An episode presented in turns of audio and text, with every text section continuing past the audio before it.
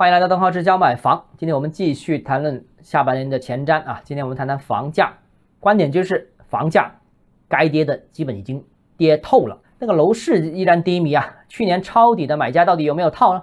那其实基本是没有套的啊。去年底虽然离现在已经有半年时间，而过去这半年时间虽然楼市很低迷，但是去年底的一波促销之后，我们看到很多楼盘是在今年初。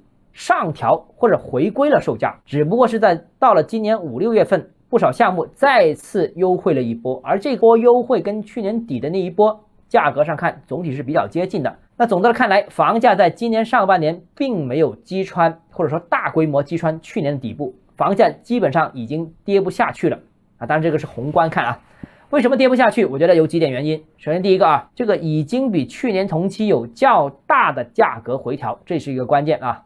那市场开始呈现了一定的承接力，优惠多、降价多，自然买的人也多了。不单指一线城市、二线城市核心地段释放了大量的刚需刚改，连三四线城市核心城区的刚需刚改，最近的成交量也是有所回升。所以这个市场真的有承接力啊，这是第一个。第二个呢，就是项目亏损销售，房企为了回笼资金，这个是可以接受的，但不能大亏，不能巨亏，不能全亏，那否则呢？房地产企业就宁愿躺平算了啊！这个目前很多项目其实也已经降价降到了这个临界点，很多项目已经不愿再降了啊！再降就宁愿躺平。一线城市及强二线城市呢，是大多数就或者说几乎所有房地产企业的这个利润来源，他们可以割肉割三四线城市的肉，但是一二线城市怎么的都保一保，否则的话全亏还有什么意思呢？是吧？第三个呢，就是许多房地产企业呢，目前宁愿降价亏损销售三四线城市的项目，啊，这个目的是但求退出这类市场，以后就不再玩了。但只要还是继续做房地产这一块的话，那一二线城市仍然是未来要坚守的阵地啊，这个是不会放弃的，也是目前房地产企业的利润来源。有一些亏，有一些赚，总体可能也亏，但是为了减亏，一二线城市也要保一点利润。那所以呢？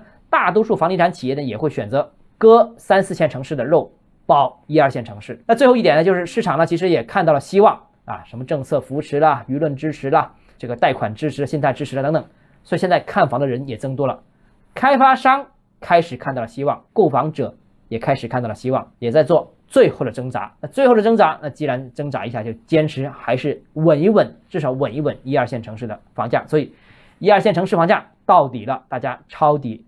不用怕啊，也不用再担心会大规模的击穿现在的这个价格了。好了，今天节目到这里啊。如果你跟购房有其他疑问，想跟我交流的话，欢迎私信我或者添加我个人微信，账号是加买房六个字拼音首字母小写，就是微信号 d h e z j m f。我们明天见。